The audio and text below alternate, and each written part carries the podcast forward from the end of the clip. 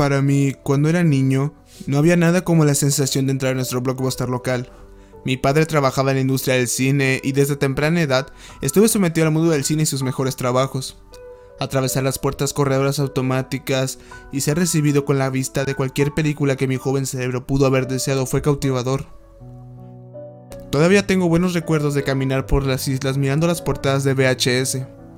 Solo espero que aparezca un título o una carátula y me interese lo suficiente como para querer verlo. Para mí, fue una completa libertad creativa y para mis padres, fue una forma barata de mantener a sus hijos callados durante un par de horas. Me encantaron las cintas VHS, que venían esas cubiertas de plástico gruesas que tenían un brillo resplandeciente y se abrían de golpe. Me haría mayor, pero la tradición nunca cambió. Todos los viernes por la noche mis padres me llevaban a Blockbuster, o mi mamá. Lo haría papá si no estuviera ocupado trabajando. Escogería dos películas, una para el viernes por la noche y otra para el sábado, mi gusto evolucionó a medida que crecía, por supuesto, los dinosaurios de dibujos animados se desvanecieron reemplazados por estrellas de acción y slashers, y a veces dinosaurios más realistas. Finalmente, Blockbuster comenzó a alquilar videojuegos y eso para mí fue, lo siento, un cambio de juego. A medida que el pozo de las emociones adolescentes comenzó a llenar las noches de cine con mi gente transformada en comida chatarra alimentada por las noches de juego intentando desesperadamente experimentar todo lo que el juego tenía que ofrecer antes de que tuvieran que devolverlo. Estoy seguro de que otras podrían ver la caída de Blockbuster a medida que el mercado comenzó a preferir los envíos y los medios digitales. Para mí, el cambio ocurrió en tan solo un mes. Mis viajes a la tienda son menos frecuentes y a medida que avanzaban en años comencé a explorar otras vías para adquirir medios, pero aún así hacía viajes ocasionales. Casi me sentía culpable si pasaba el tiempo suficiente sin que me visitara. En una de mis visitas había visto que se llevaban a cabo varios acuerdos con grandes carteles que indicaban excéntricamente nuevas promociones, una de las señales reveladoras de un negocio en declive, algo que solo intentaba recuperar pérdidas. En mi próxima visita, las luces estaban apagadas y los estantes habían sido limpiados, y eso marcó el final de mi tradición. Pasarían los años y me encontraría siguiendo los pasos de mi padre. Mi amor innato por el cine y el conocimiento que me transmitió mi padre me guiaron hacia un campo de realización de películas. Pequeñas películas indie slasher tontas filmadas con una videocámara con mis amigos. Películas que pensé que tenían un mensaje profundo y significativo que solo puedo describir ahora como tonterías pretenciosas. Comencé a acelerar después de la universidad y comencé a tener cierta notoriedad entre la comunidad cinematográfica, pero yo estaba muy lejos de donde mi padre terminó su carrera, pero estaba contento. Las visitas a Blockbuster se habían convertido en recuerdos lejanos pero agradables, del tipo que recordaría los días sombríos o lluviosos o noches sin dormir, en lo que a mí respecta, todos los blockbusters se habían cerrado y la franquicia acababa de desaparecer. Una noche le había lamentado esto a mi amigo mientras estaba editando uno de mis proyectos de pasión. No pude evitar pensar en lo genial que sería tener una película en la que participe. Descansando en uno de esos estantes, la papelera de negociación en Walmart simplemente no tenía el mismo atractivo.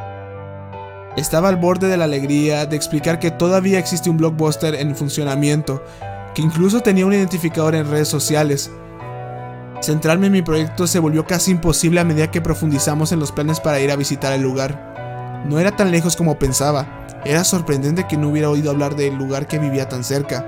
Mientras esperaba el viaje terminé la película y la grabé en un DVD, incluso conseguí que uno de mis amigos hiciera la portada. Mi película estaba en ese estante, aunque fuera por tan solo un momento mercancía del recuerdo. Aparentemente, el día llegó sin tiempo y con una bolsa llena de comida chatarra salimos del viaje del automóvil. Solo tomó alrededor de un día, pero no podría haber estado más vertiginoso. Una parte de mí en el fondo estaba nerviosa cuando llegué al estacionamiento. Suena tonto, pero fue como ver un viejo amigo después de tantos años separados. Como si no supieras qué decir y hablar a pesar de tener toda una vida de experiencias. Entrar en el estacionamiento palideció en comparación por caminar por las puertas.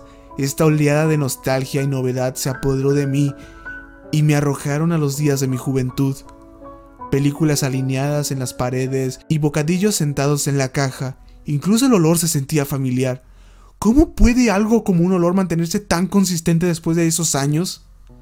Pasamos horas allí, hablando con el personal y hurgando entre varias islas de películas, mirando películas que nunca habíamos oído hablar. El lugar también estaba bastante ocupado, solo personas que compraban películas o se tomaban selfies. Fue tan surrealista que una vez que la nostalgia comenzó a desvanecerse, se sintió como si siempre hubiera sucedido y eso me gustó. Antes de darnos cuenta, el sol comenzaba a ponerse y la tienda se había quedado vacía, aparte del gerente y de nosotros.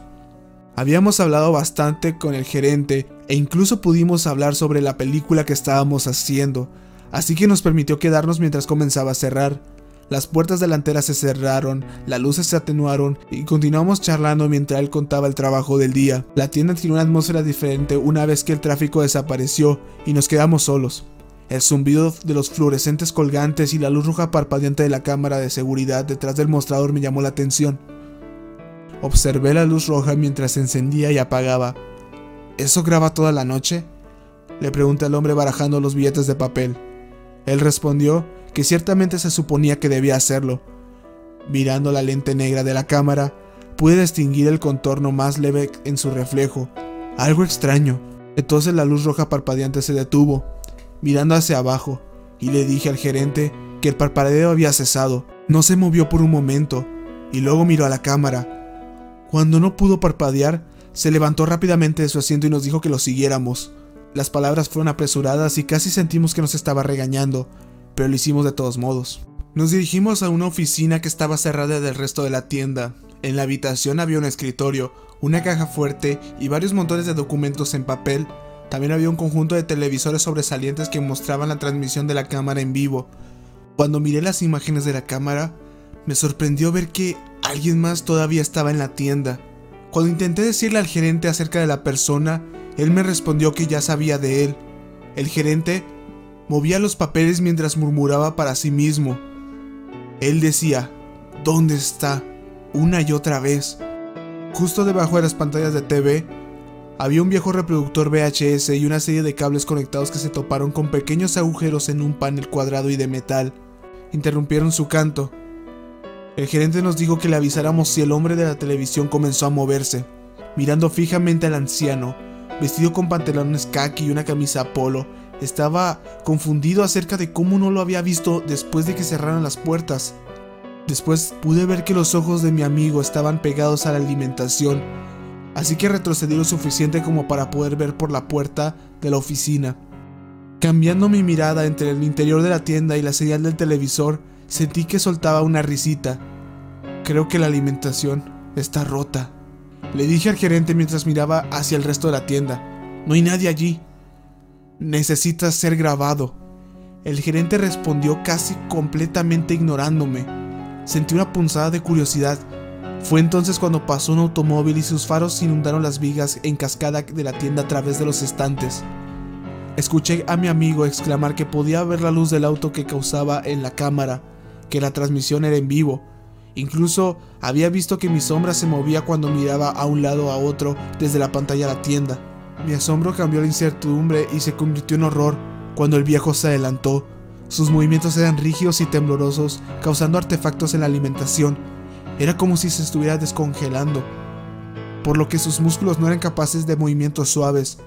Mi voz tembló, pero le dije al gerente sobre su avance, y al mismo tiempo él exclamó que había encontrado lo que estaba buscando, un pequeño llavero que contenía una sola llave de bronce. La alimentación de la cámara comenzó a parpadear, como si una ola de estática lo hubiera corrompido. Las luces dentro de la tienda comenzaron a iluminarse y el suave resplandor que tenían durante el día cambió a un blanco áspero y desagradable. El anciano dio otro paso cuando el gerente metió la llave en la ranura del panel de metal.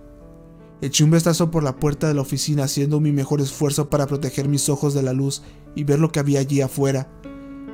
No podía ver al viejo con mis propios ojos. Podía decir dónde estaba, el espacio, dónde existía ante la cámara, estaba distorsionado. Era como las texturas en bloque y desenfocadas en un videojuego mal renderizado, y con cada paso que avanzaba, el radio del efecto expandía.